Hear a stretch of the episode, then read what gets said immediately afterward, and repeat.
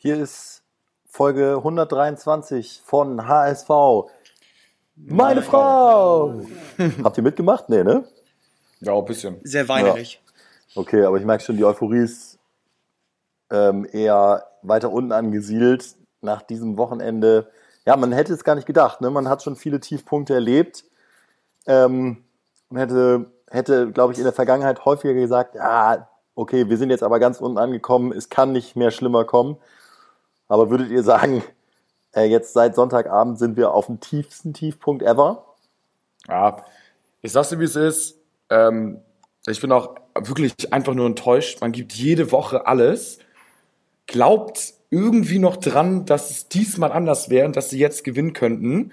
Und dann kriegt man mit Anlauf ein Jahrtausend Punch in die Fresse und landet wieder auf den Boden der Tatsachen und das Jahr für Jahr. Also es, war, es, ist, es ist grausam. Grausam.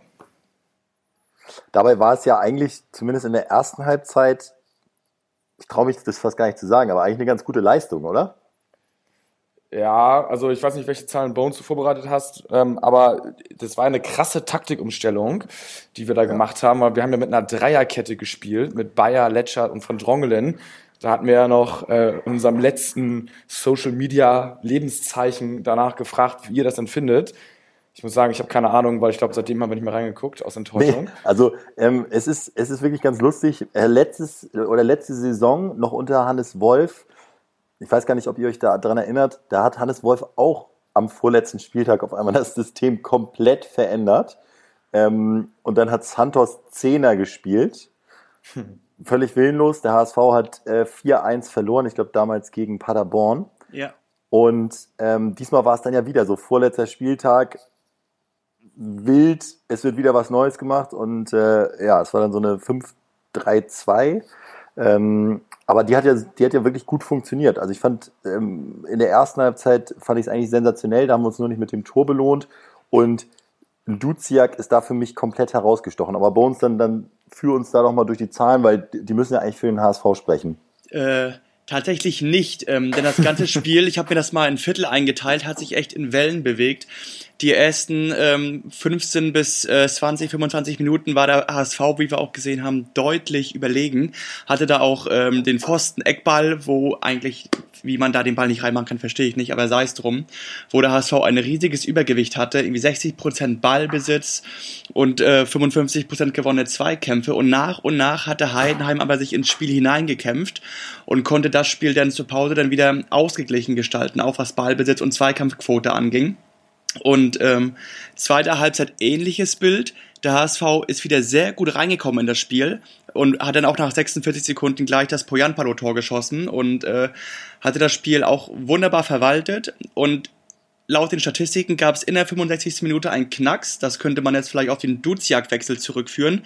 Ab dem Moment zog der HSV sich kontinuierlich zurück und Heidenheim hat immer mehr nach vorne geschoben und sich mehr und mehr in der Hälfte des HSV festgesetzt, was äh, hinten raus ja dann noch, wie wir jetzt alle wissen, eiskalt bestraft wurde. Ja, ich hatte als, in dem Moment schon, als Duziak ausgewechselt wurde, hatte ich einen riesen Hals. Ähm, erstens auf Duziak selbst, weil der ja immer nur 60, 70 Minuten spielen kann und man sich da fragt, warum ist der nicht körperlich fitter, aber auch auf Hacking. Weil äh, dann musst du doch in so einem Spiel musst du sagen, Duziak ist mein wichtigster Mann, erster Anspielpunkt für gefühlt jeden Spieler auf dem Platz. Er hat ja auch einfach total viel richtig gemacht. Dann soll der sich da durchbeißen. Und wenn am Ende äh, er von Krämpfen geschüttelt ist, dann muss er jetzt einfach durch. Es gibt für ihn keinen Ersatz. Äh, und dass er dann trotzdem als erster geht, das ist für mich nicht verständlich und, und ist leider schon der, der, der zichte Wechselfehler von Hacking in den letzten Wochen. Ja, also ich, ich fand es auch tragisch sozusagen ähm, und, und schade, dass er rausgegangen ist, aber ich meine, am Ende, dadurch verlieren wir das Spiel nicht. Doch. Ähm, du, also da jetzt schon, weil, schon. weil Entschuldigung, die Zahlen sagen jetzt in diesem Fall wirklich, du siehst, wie das Aufbauspiel mit Duziak mehr oder weniger erstorben ist an diesem Nachmittag äh, und ja. ähm, keine Verbindung zwischen Abwehr und Sturmreihe mehr da war. Denn der HSV hatte nach dieser Auswechslung nur noch äh, zwei Torschüsse. Naja, also ich, ich würde sagen, also mit dem Wechsel, wir gewinnen das Spiel nicht. Also weil der Wechsel ist, aber wir würden sicher unentschieden spielen. Wir verlieren das Spiel weil die Mannschaft zu behindert ist, um in der Nachspielzeit nicht mal den Kasten sauber zu halten. Aber ähm, ich würde sagen, also deswegen spielen wir unentschieden, aber deswegen verlieren wir nicht. Ich, also das war, das wollte ich nur damit sagen. Aber es war trotzdem nervt es mich auch, dass Duziak, der, wie, der, der ist ja seit anderthalb Monaten jetzt wieder Mannschaftstraining. Äh, da kannst du doch mal Kraft für 90 Minuten haben. Also wirklich. Ja, er ist halt total ballsicher, finde ich. Also du kannst ihm gefühlt nicht den Ball abnehmen und dadurch, dass der HSV ja den Anspruch hat, von hinten so kurz rauszuspielen und flach rauszuspielen, brauchst du eben Leute, die auch Lust auf den Ball am Fuß haben. Und nach der Auswechslung von Duziak war halt Gideon Jung immer mehr im Fokus als Anspielstation. Und das ist ja sowas von nach hinten losgegangen. Das war ja. wirklich Oberliganiveau. Also der, da habe ich so eine Szene im Kopf, wo er so vor dem Ball steht, drei Meter und wie so eine unsichtbare Wand äh, vor ihm, die hält ihn dann davon ab, zum Ball zu gehen. Also der, der hat wirklich Angst vorm Ball. Also ich glaube, der kann, kann, so Zweikämpfe kann er ganz gut, aber ähm, der, der fürchtet sich, den Ball am Fuß zu haben. Und das ist halt dann tödlich, wenn du, wenn du so eine, so eine Philosophie hast. Äh, und das, das ja, funktioniert dann einfach nicht. Am Ende waren es nur noch Kopfbälle rausgeschlagen, lang nach vorne. Jordan Bayer fand ich auch irgendwie, hat er die Nerven verloren, unabhängig vom Eigentor. Und ja, äh, dann, dann muss man sagen, sind wir nervlich zu schwach und da hat Coach Esume nicht den, nicht den nee. Effekt gehabt, den wir uns alle erhofft haben. So gar nicht, muss man sagen. Also der äh, Esume hat von außen reingerufen, übrigens, ähm, nach dem 1-0, jetzt nicht zufrieden sein, Jungs. Aber das hätte ich auch reinrufen können. Absolut. Also da muss man doch irgendwie sagen, hier jetzt äh, kommt Szenario B oder so äh, und alle wissen, was sie zu tun haben. Aber jetzt nicht zufrieden sein ist so wie irgendwie. Äh, Lasst uns gewinnen. Come on, heute geben wir Gas. Das sind so genau. Phrasen, die sind selbstverständlich, die weiß jeder und äh, das ist, das sagst du vielleicht zu einem äh, geistig Behinderten, der nicht weiß, dass er gerade auf dem Spielfeld steht und was auf dem Spiel steht. Aber das kannst du keiner Profimannschaft zurufen, beziehungsweise musst, also ja. sorry, das muss. Also er er hat wirklich gerufen, jetzt nicht zufrieden sein, Jungs. Das finde ich ist dann, ja. ja, es ist irgendwie zu wenig. Kai, sag mal ganz kurz, bevor wir jetzt hier ähm, jetzt schon die Hölle uns ausmalen, es gibt ja trotzdem noch ein Szenario, dass der HSV noch in die Relegation kommt, ne? Ja, also. Für wie wahrscheinlich hältst du das? das da, die Experten streiten sich. Die einen sagen, ähm, also erstmal für alle Hörer, Heidenheim muss natürlich das Spiel verlieren. Sie spielen theoretisch gesehen. Oder unentschieden. Unentschieden reicht auch. Sie dürfen nur nicht gewinnen. Genau, und das müssen sie beim ähm, Tabellenführer Bielefeld ähm, tun. Allerdings ist es so, dass, ähm, wie ich finde, ich schließe mich den Leuten an, die sagen, dass Bielefeld dort nochmal nicht mit der ersten Mannschaft antreten wird, sondern nochmal ein paar Spieler spielen lassen wird, die vielleicht noch nicht so zum Zug gekommen sind, als feine Geste. Die restlichen Stammspieler werden sicherlich jetzt auch ein, zwei Feiern mitgenommen haben. Es gibt so einen gewissen Spannungsabfall. Es gab in der Historie schon mal Momente, wo genau das dazu geführt hat, dass eine Mannschaft befreit und super aufgespielt hat. Auf der anderen Seite wird Heidenheim so heiß wie noch nie sein. Ähm, dementsprechend bin ich jetzt eher pessimistisch, leider. Ich wäre gerne optimistisch und äh, was den HSV angeht, da bin ich ihm leider. Ich würde jetzt auch gerne was anderes erzählen, aber man soll ja ehrlich sein. Ähm, das ist gerade ein Tiefschlag. Die Presse hat sich so krass auf den HSV eingeschlagen wie noch nie. Und ich glaube, dass wenn mal eine Presse negativen Einfluss haben kann, dann erst recht in dieser Woche, sodass ich davon ausgehe, dass da jetzt eine Mannschaft auf dem Platz steht gegen Sandhausen, die natürlich, wie immer, der Favorit ist, von der Qualität überlegen ist, wie immer, aber die es ganz, ganz, ganz, ganz schwer haben wird, äh, da irgendwie die Punkte einzufahren. Also für mich ist eher die Frage, ich glaube zum Beispiel, dass, dass Heidenheim nicht gewinnen wird, aber für mich ist die Frage, wie will der HSV Sandhausen jetzt noch schlagen? Also das ist ja vom Kopf so unfassbar schwierig, da jetzt äh, motiviert reinzugehen, weil ja auch immer die Gefahr besteht, du gewinnst 3-0 und dann gewinnt Heidenheim und alles ist vorbei. Aber ich will jetzt mal so ein bisschen Hoffnung machen. Ich glaube, jetzt hat ja Heidenheim das erste Mal in dieser ganzen Saison auch mal was zu verlieren. Die sind jetzt in der Pole Position. Und dadurch, dass der HSV so niedergeschrieben wird, ich meine, wenn man so, sich so die Zeitungen durchliest, ich habe mir die Artikel da nicht reingezogen, aber die, die Überschriften reichen ja schon, äh, lächerlich, Versager, es ist ja alle Jahre wieder dasselbe Bild. Und äh, da, mit denen rechnet keiner mehr. Und wenn Hacking das gut macht, dann kann er das, glaube ich, so ein bisschen als Motivation nutzen, dass er sagt, pass auf, mit uns rechnet jetzt hier keiner mehr, aber jetzt lass Heidenheim doch erstmal in Bielefeld gewinnen. Und äh, vielleicht sind am Ende wir dann doch äh, ganz oben auf, obwohl jetzt schon alle uns abgeschrieben haben. Also der HSV hat definitiv jetzt erstmal äh, keinen ultimativen Druck mehr, etwas verteidigen zu müssen. Da stimme ich dir zu. Ähm, ich habe mir auch mal einige Kommentare wirklich zu Gemüte gezogen und ähm, das Problem ist beim HSV diese Saison tatsächlich nicht äh, in Führung zu gehen, sondern eher ähm, Führung zu verwalten. Der HSV hat nach Führung in dieser Saison bereits 20 Punkte verspielt äh, schlechter ist nur Wien Wiesbaden und 1. FC Nürnberg. Und das zeigt ja, dass es nicht darum geht, irgendwie ähm, erstmal in Front zu gehen in einem Fußballspiel, sondern einfach, dass Hacking es anscheinend nicht schafft, die, Takt, die Mannschaft taktisch entsprechend einzustellen. Wie gehe ich mit einer Führung entsprechend um? Oder wie baue ich sie auf mal auf ein 2 oder 3 zu 0 aus? Wir haben ja, glaube ich, dieses Jahr nur ein ein oder zwei Spiele mit mehr als zwei Toren Abstand erleben dürfen. Mhm. Also ansonsten war es wieder ein Andreas Wolf-Spiel mit 1-0 oder 2 zu 1 Siegen. Hannes Wolf heißt der Kollege. Entschuldigung, ja, Hannes Wolf. Und der HSV hat jetzt auch, äh, ist jetzt äh, auf Platz 3 mit den meisten Gegentoren in der Nachspielzeit. Fünf Gegentreffer und haben allein jetzt schon nach Corona zwölf Punkte deswegen verdattelt. Ja, ich habe gestern eine unglaubliche Statistik gesehen. In den letzten sechs Spielen viermal in der Nachspielzeit ja. ein Gegentor, ja. was zu Punktverlusten geführt hat. Also das ist, ähm, ja, es ist eben wirklich, wirklich wahr. Ich habe das jetzt schon ein paar Mal gelesen, Hermann Gerland, der berühmte Spruch, immer Glück ist auch Können. So der Bayern-Dusel, wir haben den Bayern-Dusel umgekehrt, leider. Ja, aber das, wir gehen, wir gehen halt auch nicht aufs 2-0. Ich glaube, es wäre uns einfacher gefallen, gegen Heidenheim ähm, noch ein Tor schießen zu müssen, also 2-1 gewinnen zu müssen, als das 1-1 zu halten. Ähm, weil sobald wir irgendwie anfangen, versuchen, was über die Zeit zu retten, schaltet sich der Kopf ein und dann geht gar nichts. Aber ich meine, das Problem ist jetzt ja auch bekannt. Äh, deswegen sind wir auch da, wo wir jetzt sind. Ähm, man kann auch sagen, ja gut, eventuell sind dann in der zweiten Halbzeit die Auswechslungen irgendwie schuld. Aber ich glaube, dass das, das ist das wirklich das gesamte Team und mittlerweile auch der gesamte Verein. Und da kann man auch nur sagen, herzlich willkommen in Hamburg. Jonas Bolt und Dieter Hacking, so, so läuft's hier ab. Ja. So eine Scheiße, muss man sich jedes Jahr geben. Die geben sich das nur ein Jahr. Ich bin mal gespannt, wie lange sie bleiben. Ja, das ist, das glaube ich nämlich auch. Ich weiß gar nicht, äh, wenn jetzt darüber diskutiert wird, ob Hacking dann nächstes Jahr noch Trainer bleibt und, und ob Bolt dann auch in der Position bleibt. Man muss ja auch mal fragen, haben die eigentlich überhaupt noch Bock da drauf? Ja, aber da, ich sag, also wenn zum Beispiel jetzt echt, ich sag jetzt mal, irgendwie die beiden gehen würden, ähm, ich, also ich wäre schon, ich fände es schon sehr schade, muss ich sagen, weil das irgendwie jetzt, man ist in der Scheiße drin und jetzt kann man sich wenigstens mal ein zweites Jahr geben, um aus der Scheiße rauszukommen äh, und ja. nicht direkt sofort die erstbeste Flucht antreten.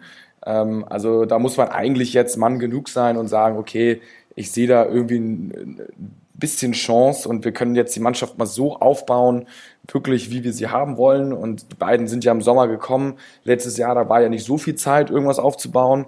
Ähm, da mussten sie alles fertig übernehmen und jetzt können sie das nochmal nach den Vorstellungen machen. Ja, man also hat ja das Gefühl, die Mannschaft ist ja, die Mannschaft ist ja eigentlich gut gerade, ne? Also wir haben ja, wir haben ja wirklich eine junge, eigentlich auch talentierte, relativ sympathische Mannschaft. Das ist ja wirklich einfach, es, es, es liegt ja an irgendwelchen weichen Faktoren und nicht unbedingt ja. an der Qualität der Spieler. Wenn ich da ich. kurz ähm, einschreiten darf, da, äh, da gab es heute irgendwie einen Artikel im Kicker und zwar, dass da auch ein bisschen die Vorstellungen tatsächlich von Hacking und Bolt auseinandergehen.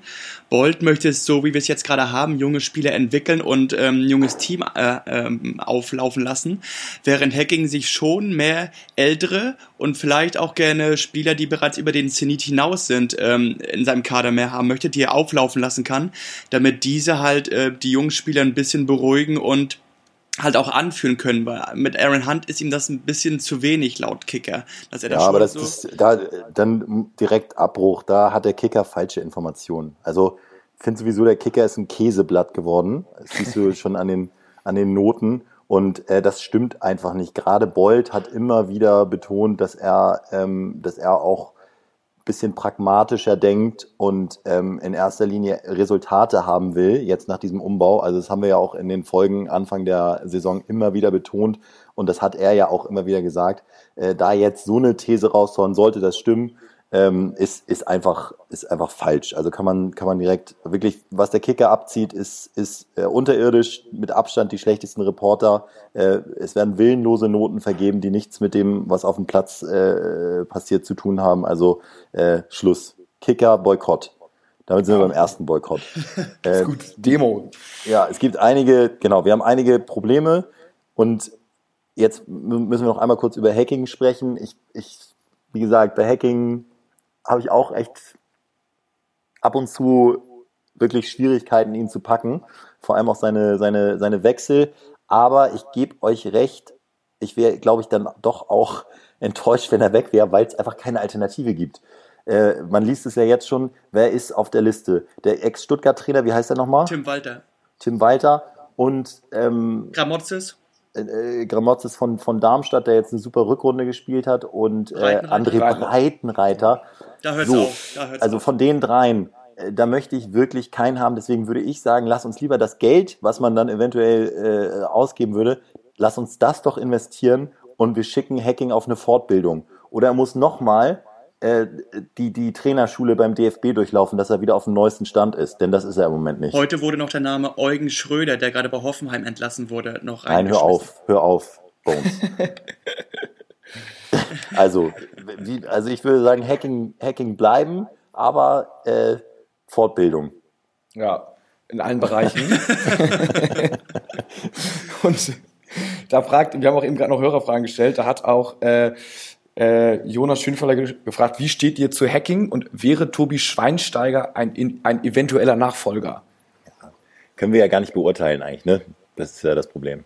Ja, also man, man sieht und hört ihn natürlich wenig, so vom, vom Charakterlichen ist er ein cooler Typ, aber Ja, genau. also wie seine Arbeit ist und welchen Einfluss da hat, ist natürlich jetzt ähm, ja, Ja. schwierig. Könnte, also man könnte sagen, dass die Truppe mal mit ihm Skiurlaub macht oder so, wäre mal eine andere Vorbereitung. Ich glaube, das- da ist er ja derbe gut, fährt er auch besser Ski als, als sein Bruder. Vielleicht wäre das Ja. mal eine Möglichkeit, was anderes zu machen. Ja, also ja, es ist, äh, es bleibt schwierig. Für mich ist der HSV jetzt in der Bringschuld. Ich muss mal sagen, die müssen mir jetzt mal was beweisen. Ich, ich habe, wie gesagt, selber so viel investiert, bin so oft ähm, äh, äh, verarscht worden und ich erwarte jetzt wirklich gar nichts mehr. Ich glaube auch, ähm, ich glaube auch wirklich, dass jetzt, also bei mir ist so ein Knoten gelöst worden.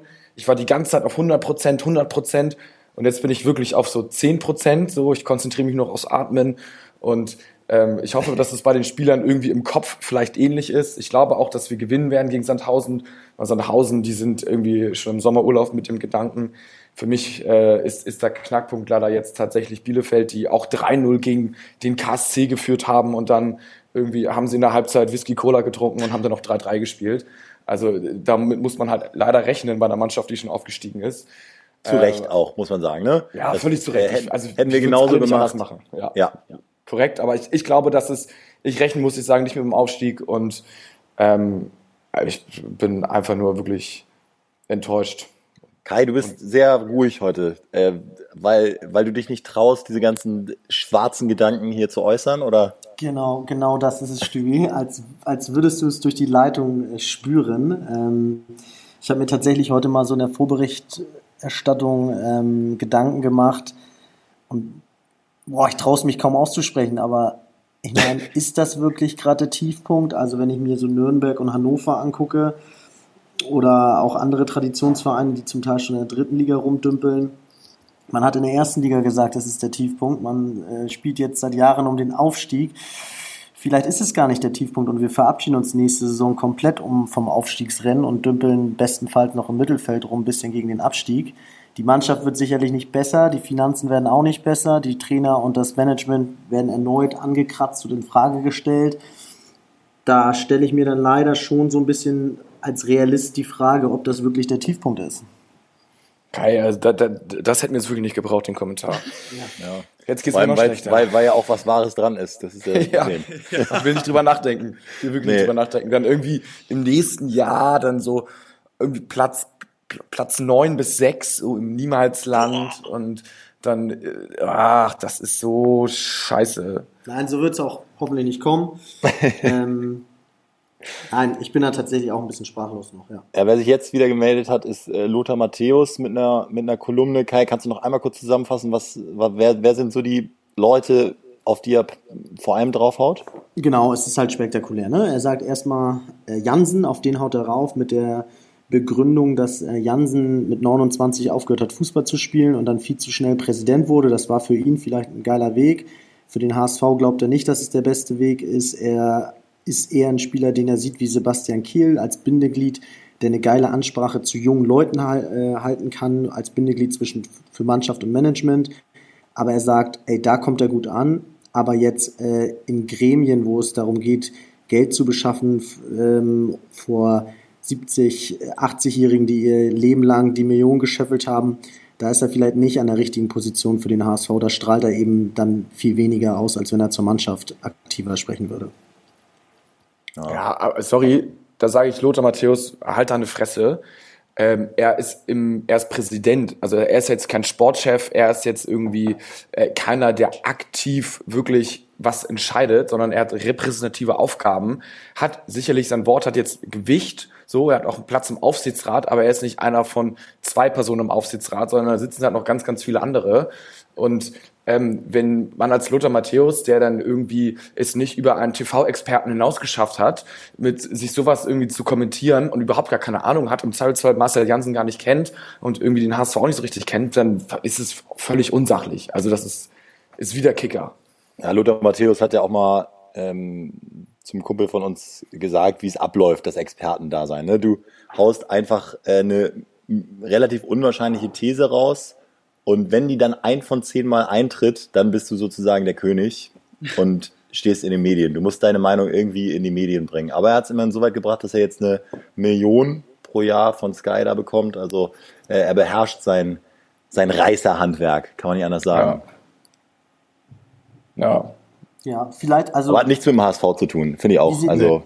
Ich denke mal, dass jetzt auch früher oder später nochmal das Thema Kühne aufkommen wird. Ähm, gerade weil wir über Jansen gesprochen haben, musste ich nur dran denken. Ähm, wenn Jansen allein da ein Bindeglied ist, ist das sicherlich auch sehr viel wert. Denn auf seine Hilfe ist ein anderes Thema, aber ist man ja vielleicht dann auch angewiesen im nächsten Jahr. Zu Luther Matthäus noch eine kleine Anekdote. Habe ich das schon mal mit, mit Düsseldorf hier im Podcast erzählt?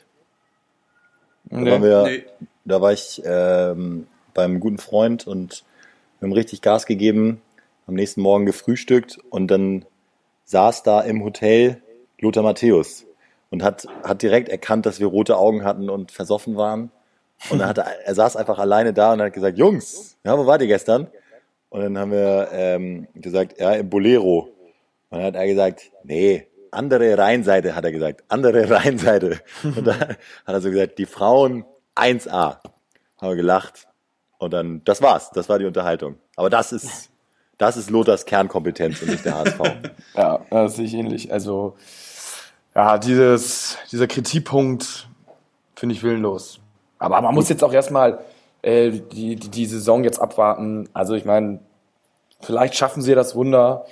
Ähm, und sie überraschen uns alle dann doch wieder. Man weiß es nicht. Aber du musst ja dann äh, äh überlegen, äh, reicht es denn für Düsseldorf oder Bremen? Ja, natürlich. Wenn du gegen Heidenheim also versagst. Also Zeit für Aufbauarbeit haben wir noch genug, wenn wir in die Relegation kommen. Dann können wir hier gerne nächste Woche einen äh, Feierabgesang auf den HSV halten. Nach dieser Leistung muss man sagen, hat der HSV es sicherlich leider aktuell nicht anders verdient. Ich muss sagen, für Bremen reicht es immer. Also da musst du dich motivieren können.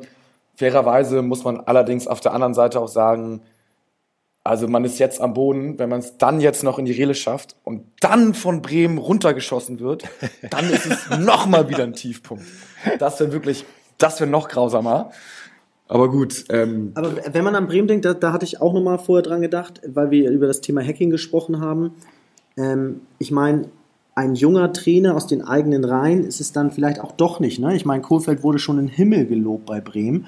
Trainer des Jahres, ne? Trainer des Jahres Trainer des 2018. Jahres und alles. Und am Ende des Tages, Stand heute, ist es die größte Scheiße gewesen, die dem passieren konnte. Denn Also was der Coach da jetzt vollbracht hat in dieser Saison, den Abstieg äh, höchstwahrscheinlich in die zweite Liga, ähm, da würde sich der ein oder andere Werder-Fan sicherlich aktuell gerade wünschen, dass das niemals passiert wäre mit Kofeld. Ist aber sehr interessant, dass du es sagst. Äh, ich glaube, es ist jetzt gar nicht so die Schuld von Kofeld. Ich, ich finde ihn wirklich gut. Ich finde ihn auch so äh, im, im, im Auftritt immer ganz, ganz sympathisch.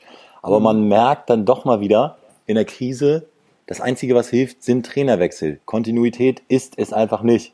Äh, Christian Streich ist die größte Ausnahme überhaupt. Das liegt aber dann wahrscheinlich auch mehr am Verein. Ansonsten musst du die Trainer wechseln. Ich habe auch eine Statistik so am Rande mitbekommen, dass überall dort, wo der Trainer gewechselt wurde, die Vereine einfach im Schnitt mehr Punkte gemacht haben. Ja, glaube ich auch. Ne? Äh, ja, ja, aber darum geht's ja nur. Also geht ja darum, den Worst Case zu vermeiden. Im, Im Fall vom HSV ist es der Nicht-Aufstieg, der Worst Case. Und bei Bremen wäre es der Abstieg gewesen. Also ich, ich bin mir fast sicher, dass Bremen nicht abgestiegen wäre, wenn sie, sie waren ja schon 17. vor zwölf Spieltagen, wenn sie da gesagt hätten, okay, äh, wir holen uns jetzt, Labadia. sagen wir mal, Breitenreiter. Das hätte auch geklappt. Ja.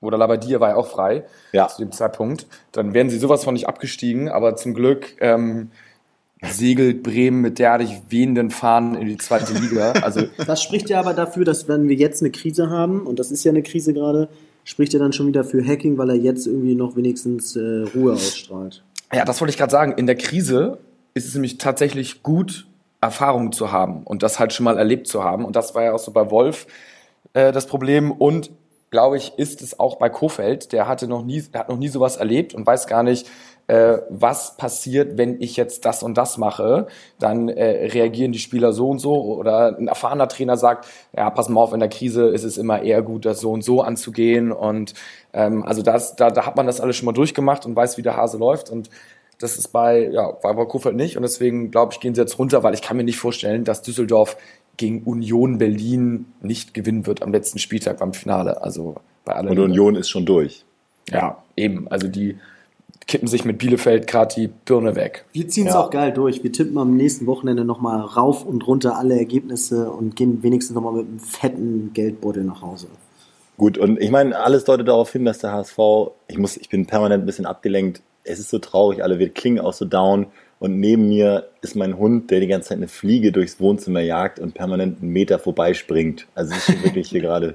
Schöne Metapher. Äh, es ist schon alles ein Tiefpunkt. Aber äh, ein, eine, ein Fakt wollte ich noch sagen. Sollte der HSV jetzt nicht aufsteigen, Werder steigt ab, sind nächste Saison in der zweiten Liga HSV, Werder, Pauli, Kiel, Hannover, Braunschweig, Rostock und Osnabrück. Es ist also krass. wirklich ein Hauch von Oberliga. Oberliga Nord.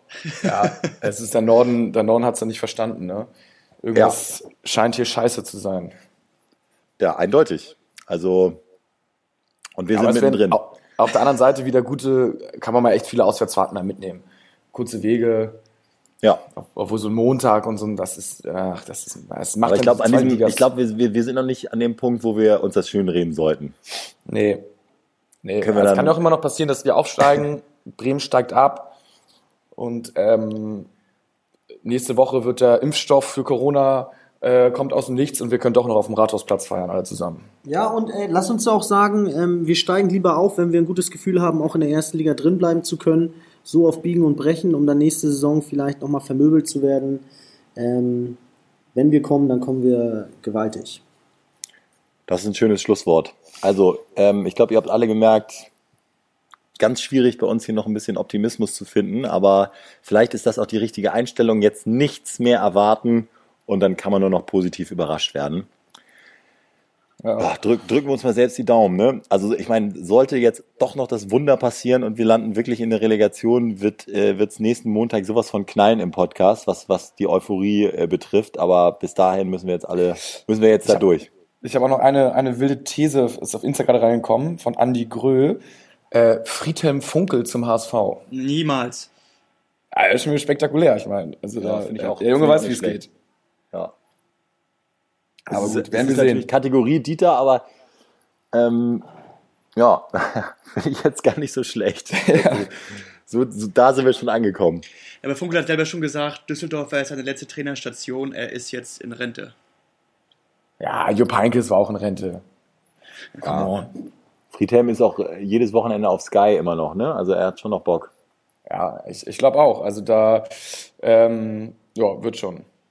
Also es ist, wir haben ja noch eigentlich noch super viele Fragen, aber die sind, gehen alle in die Richtung, die wir jetzt auch schon ähm, besprochen Noch viel haben. Ratlosigkeit bei den Fragen. Viel auch bei euch, Ratlosigkeit. bei- bei den- Beim bei den Tippspiel 0,5 Liter Hose, äh, 0,5 Liter Dose Holsten hat tatsächlich ein Spacken auf 2-1 Heidenheim getippt.